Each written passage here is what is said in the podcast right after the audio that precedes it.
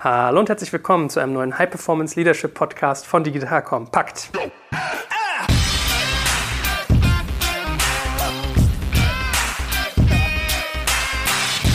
Mein Name ist Joel Kaczmarek und mit mir sitzt wieder unser Kenner in Sachen Führung schlechthin, der gute Stefan Lammers. Hallo Stefan. Hallo Joel, freue mich wieder dabei zu sein.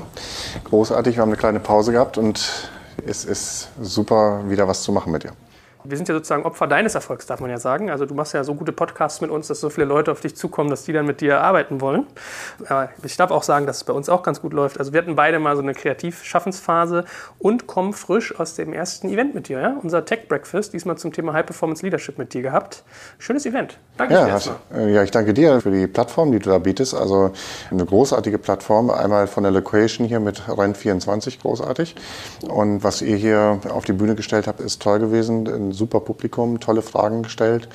Und ähm, das ist das, was wir ja auch die ganze Zeit machen, dass wir immer wieder von äh, Zuhörern auch äh, Mails bekommen, die wir ja auch beantworten. Und da stehen wir drauf, in die Interaktion zu gehen. Und das war jetzt hier heute echt live richtig klasse. Also für alle, die nicht dabei waren, wir machen immer eine Frühstücksreihe, immer donnerstags, einmal im Monat. Vielleicht erhöhen wir immer die Frequenz, auch mal schauen, wo immer ein toller Impulsvortrag stattfindet und wo man leckeres Frühstück kriegt und noch tolle Netzwerkmöglichkeiten. Da war diesmal der gute Stefan dabei und ich versuche dich jetzt mal festzunageln hier on air, dass du nicht mehr weg kannst. Wollen wir sowas nicht einmal pro Quartal machen? Einmal pro Quartal Leadership? ja, da können wir uns drüber unterhalten. Ich finde das eine coole Form. Sehr gut. Also könnt ihr euch darauf freuen, weil Leadership braucht jeder und es hört auch nie auf. Also Stefan sagte mir auch im Vortrag, er hat irgendwie so und so viel, ich glaube fünf Ausbildungen hast du gesagt und trotzdem lässt du dich noch weiter coachen und weiter ausbilden, weil es hört eigentlich nie auf. Genau. Denn äh, man wird ja öfters im Leben vor Entscheidungen getroffen und wie verhalte ich mich dann, ist die Frage. Und das soll heute unser Thema sein. Wir sprechen heute über Entscheidungssysteme. Das heißt, sehr, sehr oft hat man ja als Unternehmer, als Angestellter, als Manager, als Führungskraft die Situation, dass eine Entscheidung erforderlich ist. Und wir wollen natürlich einerseits darüber reden, wann ist das so, woran erkenne ich das? Weil manche sind ja gar nicht bereit, Entscheidungen zu treffen und das ist aber, glaube ich, sehr, sehr wichtig. Also manchmal ist ja das Schlimmste, keine Entscheidung zu treffen. Und dann wollen wir natürlich herauskristallisieren, wie mache ich das eigentlich? Wie gehe ich damit um? Welche Entscheidungssysteme gibt es da? Wie handhabe ich das Thema Gewinner und Verlierer? Kann ich das vielleicht positiv beeinflussen? Das soll heute unser Thema sein. So, that being said, steigen wir nochmal genau ein. Was betrachtest du als Entscheidung, beziehungsweise woran erkenne ich, dass eine Situation gegeben ist, dass ich eine Entscheidung treffen muss? Schon wieder eine tolle Eingangsfrage, die nämlich gleich zum Kern kommt.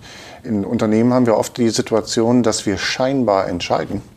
Aber in Wirklichkeit geht es gar nicht um eine Entscheidung in dem Moment. Weil was braucht denn eigentlich eine Entscheidung? Da gibt es so ein paar Kriterien, die es überhaupt braucht, dass es um eine Entscheidung geht. Es muss nämlich alternative Wahlmöglichkeiten geben. Das heißt, ich muss mehr oder weniger zwei gleichrangige Themen haben, die zur Diskussion stehen und auch eine wirkliche Alternative darstellen können. Und wenn wir uns das tatsächlich angucken, in der Regel, ich würde sogar sagen, in den meisten Unternehmen im überwiegenden äh, Fall, geht es gar nicht um echte Entscheidungen zu treffen. Und das ist vielleicht nochmal ganz wichtig, sich das bewusst zu machen. Ist es jetzt eigentlich tatsächlich eine Entscheidung? Also gibt es gleichwertige Alternativen, die ich treffen kann? Oder handelt es sich um etwas, wo es eigentlich nur noch um eine Legitimation geht von irgendetwas? Und eine Legitimation kann ich viel, viel schneller treffen. Sie wird aber oft nicht getroffen und äh, dadurch entstehen Lähmungssituationen. Wenn wir jetzt auf Entscheidungen rübergehen, das heißt also, ich habe wirklich die Wahl zwischen zwei Dingen, dann geht es oft darum, dass es eben tatsächlich zu einer Entscheidung kommt. Und auch das stellen wir oft fest, wenn wir in Unternehmen unterwegs sind, dass Führungskräfte teilweise, ja, das wird dann oft auch als Entscheidungsschwäche beschrieben, dass sie aus welchen Gründen auch immer, können wir vielleicht später drauf kommen, nicht in der Lage sind, möglichst zügig oder zum richtigen Zeitpunkt eine Entscheidung zu treffen. Werbung. Aufgepasst! Wenn du ein B2B-Unternehmen bist, möchtest du jetzt deine Sales Pipeline mit neuen B2B-Leads füllen und dafür empfehlen wir dir unseren Partner SalesViewer. SalesViewer lässt sich total einfach erklären. SalesViewer entschlüsselt nämlich Unternehmen, die deine Webseite besuchen und zeigt diese in Klarnamen an. Du und dein Team sehen also ganz genau, wer eure Webseite besucht und wofür sich diese potenziellen KundInnen interessieren. Und dann gibst du einfach Vollgas, denn du kannst diese Unternehmen dann ja zielgenau ansprechen und einfach zu neuen KundInnen machen. Im Marketing und Vertrieb ist das also eine Wahnsinnsunterstützung für die B2B-Lead-Generierung. Deshalb nutzen schon viele Marktführer wie Stepstone, Avato Systems, Spot5, Talon One oder die Vodafone-Tochter Grand Centric SalesViewer und generieren damit täglich neue B2B-Leads. Und wenn das für dich interessant ist, dann teste SalesViewer doch einfach mal kostenlos. Alles, was du dafür wissen möchtest, findest du unter folgender Weiterleitung digitalkompakt.de slash salesviewer. Und wie immer verlinke ich dir das auch auf unserer Sponsorenseite unter digitalkompakt.de slash Sponsoren. Das war's mit dem Werbespot. Nun ist es doch aber manchmal so, dass man eigentlich die ganze Zeit multiple Entscheidungen treffen könnte. Also bei jedem Mitarbeiter zum Beispiel kann ich ja jederzeit sagen, ist der für mich noch der Richtige? Muss ich den austauschen? Muss ich den auf eine neue Position setzen? Also mal so ein Beispiel. Es kann ein typischer Fall von einer Notwendigkeit einer Entscheidung sein, dass eine Person nicht performt. Dann kommt vielleicht ein Momentum rein, dass ich sage, ich bin mit der Performance nicht zufrieden. Ich könnte sie irgendwie jetzt mal auf eine andere Stelle setzen oder vielleicht brauche ich eine andere Person, weil sie nicht mehr passt aus irgendeinem Grund. Ja. So, das heißt, du hast ja eigentlich nonstop überall Entscheidungsmöglichkeiten, Absolut. die ganze Zeit. Zeit. Kernaufgabe einer Führungskraft. Ja.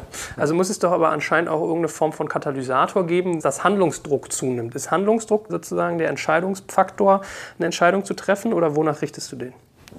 Viele Menschen machen das nach Handlungsdruck und das tue ich auch, aber das ist nicht immer die beste Wahl sondern äh, da ist man ja oft eben ausgeliefert in dem Moment. Und äh, letztendlich Handlungsdruck sagt schon aus, dass ich eigentlich nicht rechtzeitig die richtigen Entscheidungen getroffen habe, um irgendwo hinzukommen. Also wieso komme ich denn überhaupt unter Handlungsdruck? Vermutlich, weil ich nicht rechtzeitig vorher die richtigen Weichen gestellt habe. Und Weichenstellungen sind Entscheidungen, die ich treffen muss. Eine Führungskraft läuft oft davor weg, die richtigen Sachen zu Anfang äh, zu treffen. Womit hat das zu tun?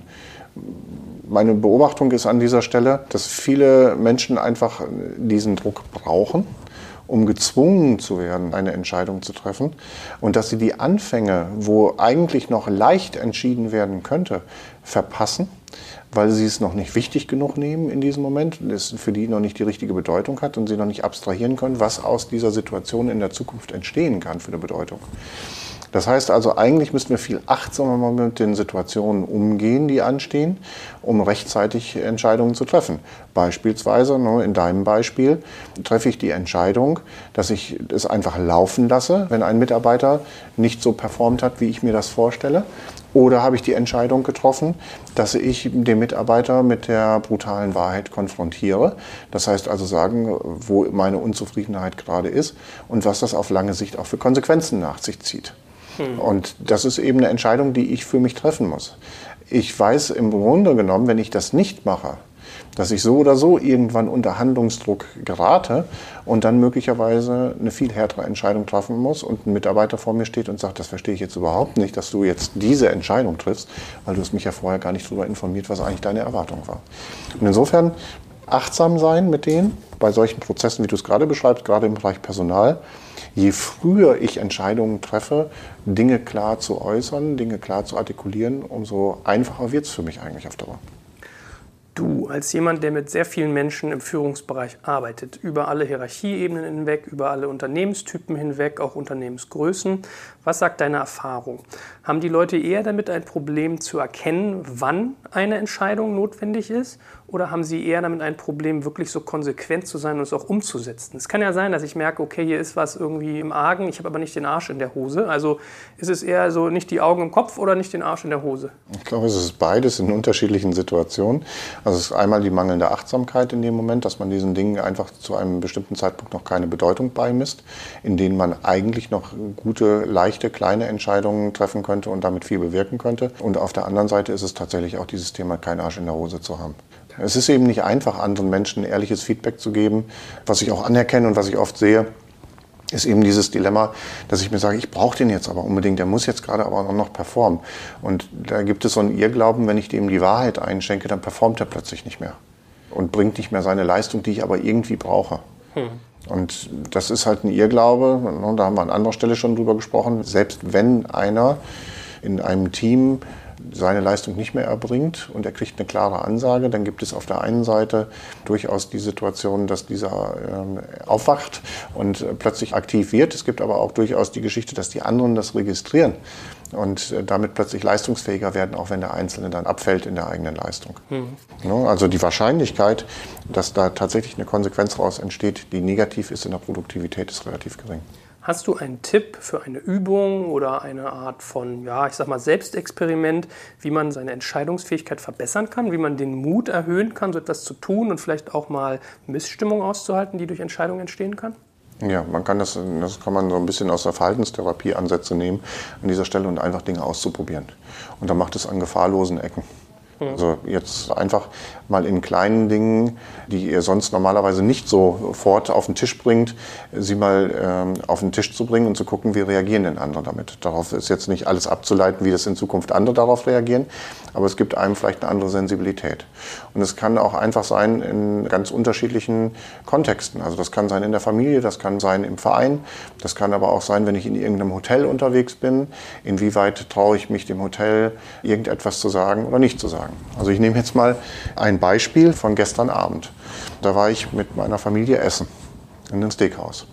Und äh, ich habe das Steak zurückgehen lassen, weil es nicht in der Qualität war, wie ich mir das vorgestellt habe. Und habe aber gleichzeitig auch meine Anerkennung für den sonstigen Service ausgesprochen. Ich bin nicht wütend gewesen oder sonst was, sondern habe einfach dieses Resultat, was nicht stimmt, zurückgespiegelt. Dann hat man mir ein neues Steak gebracht, hat auch die Ofenkartoffel, die ich schon eigentlich aufgegessen hatte, hat mir eine neue gebracht.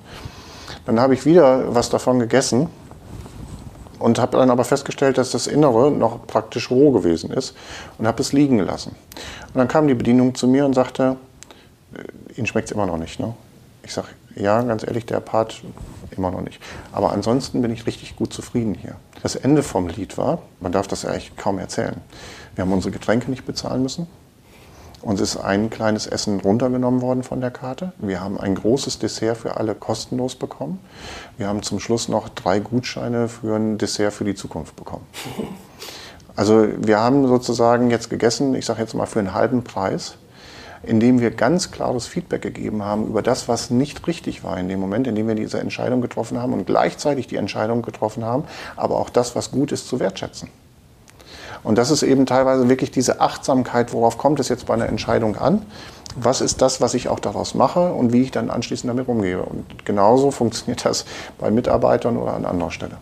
Wenn wir uns jetzt mal rüberrobben zum Thema Umgang mit Entscheidungen. Ist das eine erste Lehre oder habe ich das jetzt richtig abgeleitet, dass wenn ich eine Entscheidung treffe, dass ich auch immer den Kontext beisteuern sollte? Also dass man versuchen sollte zu erklären, warum wir das so tun oder welche Zielsetzung wir alle gemeinsam verfolgen, vielleicht wieder auf die Vision, die wir schon mal in unserem allerersten Podcast hatten, abzuspielen. Muss ich loben, wenn etwas schlecht läuft und ich es trotzdem ändere? Was, was wären da Umgangsarten, um das einzuläuten? Also das muss ich mir anschauen, wie die Situation gerade ist, weshalb es entweder nicht zu einer Entscheidung kommt ähm, oder sie vertagt wird. Dann muss ich mir das Umfeld angucken. Es kann sein, dass es nicht allen klar ist, worum es gerade geht. Dann muss ich das natürlich wieder entsprechend deutlich machen. Es kann sein, dass, äh, ne, Lencioni-Pyramide haben wir schon mal drüber gesprochen, Status vor Ego geht und Status und Ego vor Zielorientierung ist gerade. Da möchte einer seinen Part gerade durchsetzen. Ein typisches Ding in Team-Meetings, wo jemand für seine Abteilung zuständig ist, aber die Bereichsziele nicht unterstützt. Und dann ist er und seine Ergebnisse ist sich wichtiger als das Gesamtteamziel. Und ähm, da ist eben die Frage, was habe ich dort für eine Haltung in der Truppe und äh, da würde ich dran arbeiten dann in dem Moment. Also das heißt, es gibt auch einen Rahmen dafür, den ich als Führungskraft kreieren muss, wie Entscheidungen bei mir stattfinden dann nachher. Und dann gibt es natürlich tatsächlich auch dieses Thema, was habe ich denn für Entscheidungssysteme etabliert bei mir? Also wie arbeite ich denn? Ja. Und ähm, da kommen wir jetzt, würde ich jetzt mal anfangen zu sagen, habt im Blick, seid achtsam auch wieder für dieses Thema Win-Win. Das einzige System, was auf Dauer für alle produktiv funktioniert, ist, wenn jeder Nutzen davon hat, diese Entscheidung zu treffen. Und aus dem Ergebnis, was in der Entscheidung getroffen wird. Alles, wo ich der Gewinner bin und der andere ist der Verlierer in einer Entscheidung, das wird vielleicht einmal gut gehen, aber auf Dauer wird der andere versuchen, immer wieder auch gute Entscheidungen für sich herauszuholen. Das heißt, ihr habt immer ein Gegeneinander. Also eine Win-Lose-Situation wird auf Dauer immer eine Lose-Lose-Situation. Genauso, wenn ich verliere die ganze Zeit und der andere immer gewinnt, bin ich irgendwann unzufrieden und werde versuchen, meine Dinge durchzusetzen.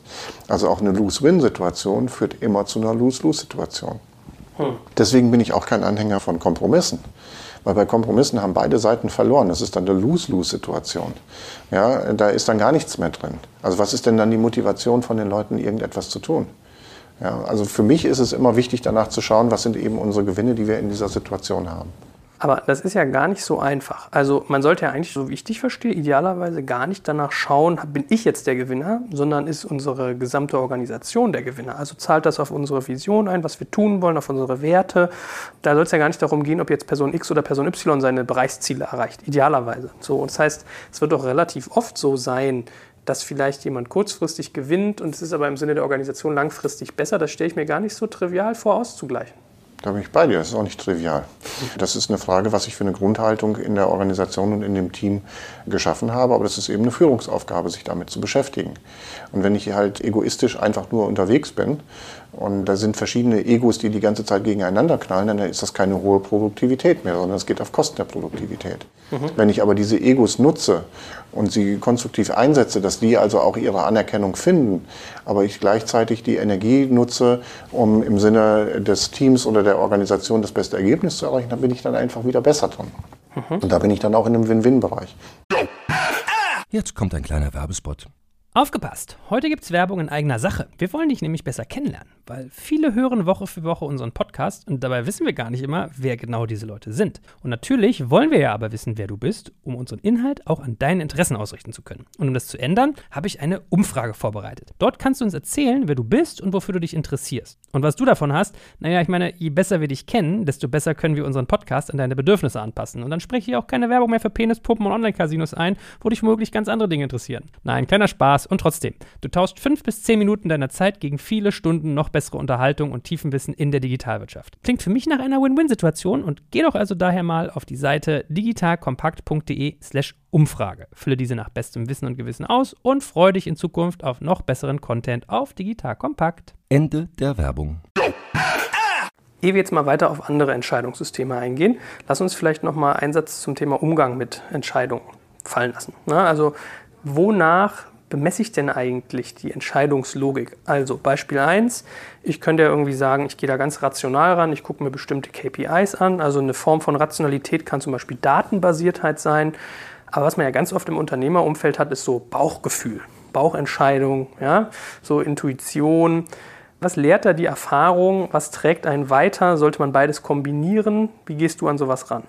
Also ähm, jetzt komme ich mit der Erfahrung. Jetzt das ist auch noch ein guter Punkt übrigens. Erfahrung als Erfahrung, äh, Entscheidungsgrundlage kann ja auch aber schwierig sein. Ne? Ja, wenn man sich heute neurowissenschaftliche Untersuchungen anschaut, es gibt tolle Dokumentationen vom BBC dazu, das automatisierte Gehirn beispielsweise, gab es mal im ARD eine Dokumentation zu. Kann ich wirklich nur empfehlen, wenn jemand das sehen kann. Also wenn man diesen neuen wissenschaftlichen Erkenntnissen folgert, sind wir eigentlich viel weniger in der Lage, eine Entscheidung zu treffen, als wir das eigentlich denken es gibt natürlich in vielen Bereichen eine Notwendigkeit, Fakten abzuschätzen und zu gucken, was aus diesen Fakten am Ende rauskommt. Auf der anderen Seite ist es aber auch so, dass unser Gehirn einfach eine viel, viel größere Kapazität hat insgesamt. Denn es hat alles gespeichert, was wir in unserem Leben erlebt haben. Und dadurch gibt es eine viel, viel höhere Treffergenauigkeit, als wir uns das gerade vorstellen können. Und insofern bin ich ein großer Freund davon, beides zusammenzubringen. Zwar auf der einen Seite auch eine gute Faktenlage zu schaffen, da wo es nötig ist, umso tiefer, ähm, aber auf der anderen Seite eben auch auf den Bauch zu hören. Und jeder von uns kennt das, glaube ich, dass man schon Entscheidungen getroffen hat auf einer Faktenlage, wo man hinterher sagt, mein Bauchgefühl hat mir aber auch ganz was anderes gesagt. Und das sollte man schon beides auch in Raum geben und danach äh, schauen, was das bedeutet. Es gab beispielsweise mal eine Suche nach einem U-Boot. Und ehrlich gesagt, ich muss das jetzt dabei sagen, ich habe diese Geschichte nie verifiziert, aber ich habe sie jetzt schon mehrfach gehört, dass einmal ein U-Boot verloren gegangen ist und dass man dann die Fachleute gefragt hat, wo es liegt. Und dann hat man es nicht gefunden. Und dann hat man einfach alle Leute gefragt, was sie denn tippen auf der Strecke von da nach da, wo es liegt. Und hat daraus ein Mittel gewichtet. Und da hat man es gefunden. Ja, also es gibt manchmal Sachen zwischen Gut und Böse, die kann man nicht nachvollziehen. Und äh, ich sage mal, wenn wir so viele Kapazitäten haben, die wir ungenutzt in uns haben mit unserem Gehirn, dann sollten wir denen auch ein Forum bieten und auch durchaus eben das Gefühl mit beachten bei Entscheidungen. Das ist mir trotzdem noch ein bisschen zu unpräzise. Also ich schneide jetzt mit, äh, man sollte schon Fakten angucken, aber auch auf den Bauch hören, war jetzt so die Basisantwort. Jetzt ist es ja so, wenn wir zum Beispiel Startups haben oder auch wenn man als Mittelständler meinetwegen sich ein neues Geschäftsmodell erschließt, kommt es halt ganz oft vor, dass man mit Situationen konfrontiert ist, Sachen sich überlegen muss, die man einfach noch nie getan hat. Bei mir zum Beispiel auch so Podcast-Welt erschließen. Ich habe zwar ein Magazin schon mal gebaut, aber ich habe noch nie ein podcast-orientiertes Magazin gebaut. Da hilft einem ja die Erfahrung manchmal nur bedingt weiter. Genau. Wie kann ich denn aber eine Entscheidung treffen, wenn ich mich in einem komplett neuen Feld bewege? Sollte ich da trotzdem auch, also gilt da die gleiche Regel? Naja, aber wenn wir uns jetzt heute angucken, gerade in der heutigen Welt, haben wir doch die Situation, dass es alles um Geschwindigkeit geht. Also ich war am Wochenende jetzt wieder auf der Agile Ruhr ähm, und was mir aufgefallen ist, es geht die ganze Zeit nur um Tempo und Geschwindigkeit letztendlich. So, wie soll ich mir, wenn ich neu ein Feld erschließe, alles auf faktenbasierter Art und Weise machen? Nun, meistens sagt uns doch das Gefühl als erstes, dass es hier vielleicht eine Möglichkeit gibt, eine Option gibt, da in irgendeiner Form reinzugehen. Und da soll man auch diesem Gefühl folgen. Und ich glaube, das ist ja auch das, was hier ja zusammenkommt mit der äh, Entscheidungsfindung, ist diese Bereitschaft, Fehler zu machen. Und ich will das jetzt nicht als Trial and Error äh, betrachten, sondern ich will es eher dazu betrachten, wirklich eben aus diesem Fail fast, um daraus zu lernen. Das heißt also, ja, ich bin eher der Freund zu sagen, ich treffe eine Entscheidung, habe dabei auch einen Fehler, den ich in Kauf nehme, aber lerne dann daraus und gucke, wie ich mich weiterentwickeln kann. Und ich glaube, das wird uns in der Zukunft viel, viel helfen, um mit komplexen Situationen zu dealen. Wir, wir haben heute so oft so komplexe Situationen, dass es keine einfache Antwort mehr darauf gibt. Mhm. Und da ist die Frage, kann ich das mit einer Faktenlösung in dem Moment schaffen oder bin ich da nicht viel eher auf ein Gefühl angewiesen und dann dem zu folgen, meine Lehren daraus zu ziehen und in einem iterativen Prozess besser zu werden?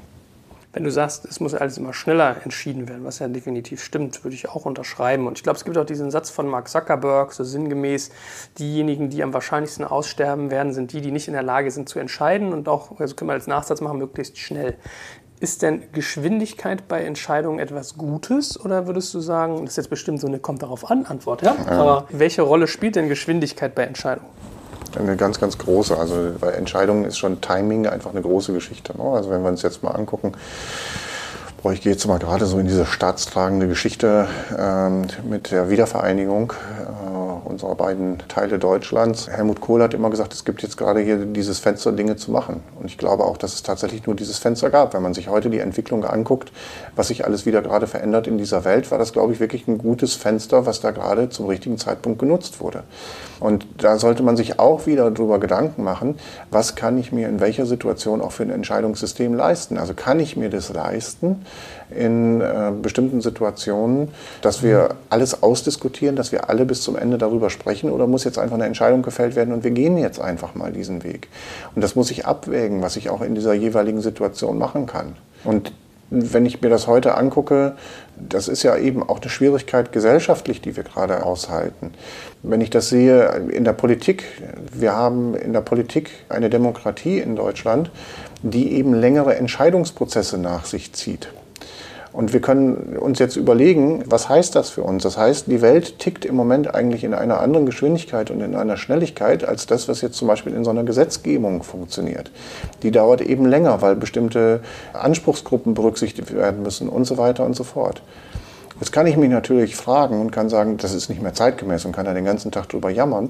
Ich muss mich aber gleichzeitig fragen, was will ich? Will ich ein chinesisches System? Ja, will ich auf einmal eine Diktatur oder was auch immer? Die sind natürlich hocheffizient im Entscheiden. Ja, weil es ist sehr, sehr zugespitzt. Ich muss auf keine Anspruchsgruppe mehr achten. Ich kann ganz, ganz schnell und effizient entscheiden. Ne? In China sieht man, wie gut das auch wirtschaftlich funktioniert und so weiter. Aber wollen wir das System? Ja, also man muss immer wieder auch eine Wahl treffen und sich bewusst machen, jetzt komme ich wieder auf den Firmenkontext, äh, was kann ich mir leisten? Ja, also kann ich es mir leisten gerade, dass ich mir Zeit nehme für eine Entscheidung oder brauche ich gerade eine schnelle Entscheidung? Und je nachdem wird auch das Entscheidungssystem unterschiedlich sein. Jetzt hast du vorhin eine Sache gesagt, das Thema Erfahrung. Es passiert ja ganz oft, dass man irgendwie im Unternehmensumfeld diesen Satz hört, das haben wir schon immer so gemacht hm. oder das haben wir früher schon mal ausprobiert und das hat nicht funktioniert. Also ich erinnere mich zum Beispiel, hatte ein Gespräch, da hatten wir ein kleines Medienmachertreffen mit Alex Hüsing von Deutsche Startups, mit dem Marcel Weiß, der jetzt für mich irgendwie schreibt. Und dann habe ich den beiden von einer Idee erzählt, die ich hatte. Wenn ich mich richtig entsinne, war es so eine Art Datenbankkonzept. Und da meinte irgendwie Alex Hüsing, nee, das funktioniert nicht. Das hat er vor 15 Jahren bei Kress Report schon mal genauso in dieser Rolle gemacht. Aus diesen und jenen Gründen funktioniert das nicht. Mhm. Da habe ich so da habe gedacht, 15 Jahre im Medienumfeld, das ist ja so Dinosaurier-Time. Da hat man wie bei Fred Feuerstein gefühlt noch mit den Füßen im Auto gebremst. Ne? Mhm. Das hat man ja aber relativ oft, dass Leute Erfahrungswerte aus der Vergangenheit applizieren auf die Gegenwart und dann davon ausgehen, dass Sachen nicht funktionieren. Also lange Rede, kurzer Sinn, das ist mal ganz schnell so ein Innovationskiller, der vielleicht gar nicht nötig ist. Ja.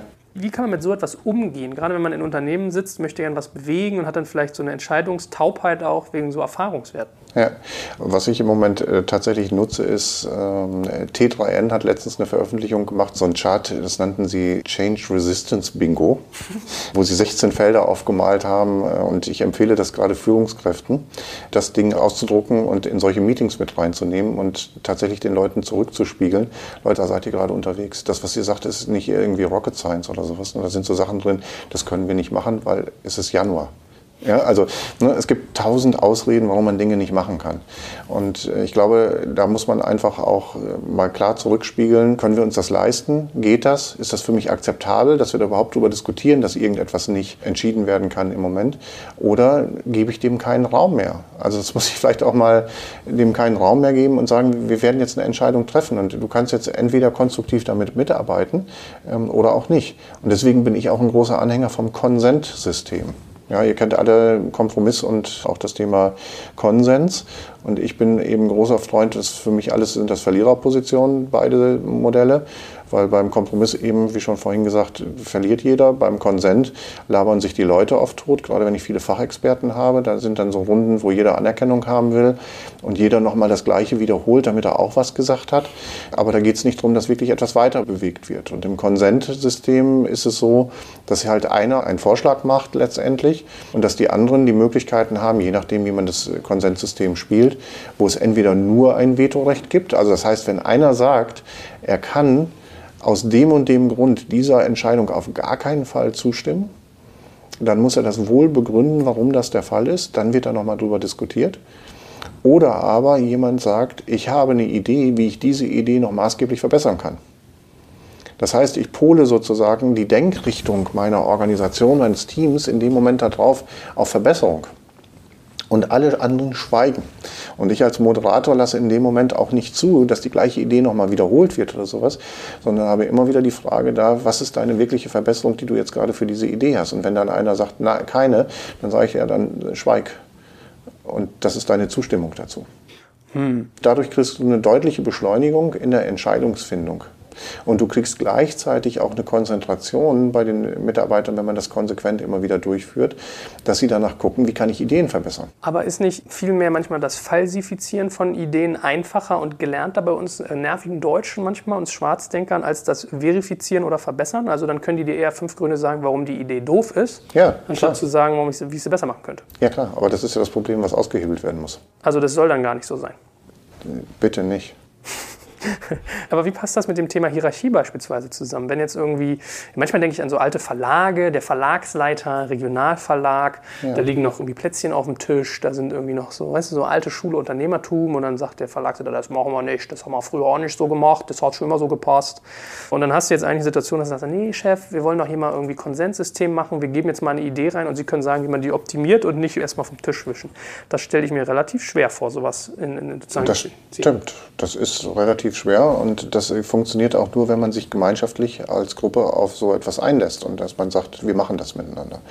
Und da sprichst du über ein anderes Entscheidungssystem gerade, was in dem Moment da ist. Das ist eins, was es auch heute immer noch genug verbreitet gibt und was auch in bestimmten Situationen nach wie vor viel Sinn macht, das ist eben hierarchische Entscheidung. Es kommt immer auf den Kontext an, wo ich unterwegs bin, wo dann eine Führungskraft einfach sagt, den Weg gehen wir jetzt da erlebe ich eben auch nur, dass diese Entscheidungen oftmals nur halbherzig gemacht werden. Da werden die einmal rausgehauen und wenn dann einer plötzlich abweicht, wird das konsequenzlos hingenommen. Da sind wir wieder bei der Lencioni-Pyramide. Da muss man dann auch zur Rechenschaft ziehen, wenn ein Commitment abgegeben wurde. Also auch hierarchische Entscheidungen machen in bestimmten Bereichen Sinn. Und Veränderungen für ein Entscheidungssystem kann ich nur einbringen, indem alle daran Teilnehmenden an der Entscheidung auch zustimmen, dass wir das auf eine andere Art und Weise machen wollen. Also wenn ich dich jetzt richtig verstehe, ist es schon in Ordnung, eine hierarchische Entscheidung in gewissen Situationen zu treffen. Ja, ich muss die Leute aber trotzdem darauf committen. Bei der hierarchischen Entscheidung ist es oftmals so, dass du es nicht committest, da setzt du es durch. Mhm. Und wie mache ich es dann, was du gerade gesagt hast, wenn Leute aus der Reihe tanzen, dass ich dann Konsequenzen ziehen muss? Das war doch gerade dein Argument. Aus der Reihe tanzen heißt dann, sie folgen nicht meiner Anweisung, meinst du dann? Ja, wenn ich eine hierarchische Anweisung treffe, sozusagen, und eine Entscheidung treffe, dass es so gemacht wird. Für mich ist das keine basisdemokratische Geschichte, deswegen finde ich das immer lustig, dass ich dann das Commitment der anderen Leute brauche. Ne? Oh, findest du das jetzt auch gut? Nee, das ist eine Ansage, dass es so gemacht wird. Und wenn es dann nicht gemacht wird, dann muss es auch sanktioniert werden. Alles andere ist Quatsch. Irgendwie versuchen Führungskräfte gerade Anweisungen zu geben und gleichzeitig, aber ihr müsst die jetzt auch gut finden. Quatsch. Ja, wenn ich eine Anweisung gebe, dann ist es mir egal, ob die jemand anderes gut findet. Wenn ich die für notwendig halte, dass es gerade eine Anweisung ist, dann ist es eine Anweisung, die einfach gemacht wird. Bist du dann in Win-Lose? Das kann sein, aber es kann sein, und deswegen sage ich, das ist immer eine Kontextfrage, es kann sein, dass es an der Stelle möglicherweise Sinn macht.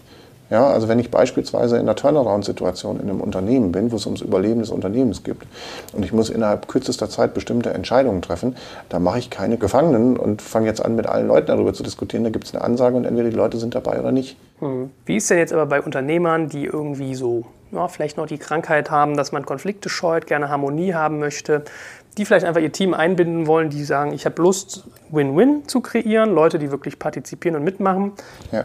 Woher wissen die, wann sie eine Entscheidung qua höhere Macht treffen sollten, also hierarchisch, und wann man auf einen Konsent hinarbeiten sollte? Welches System wann greift?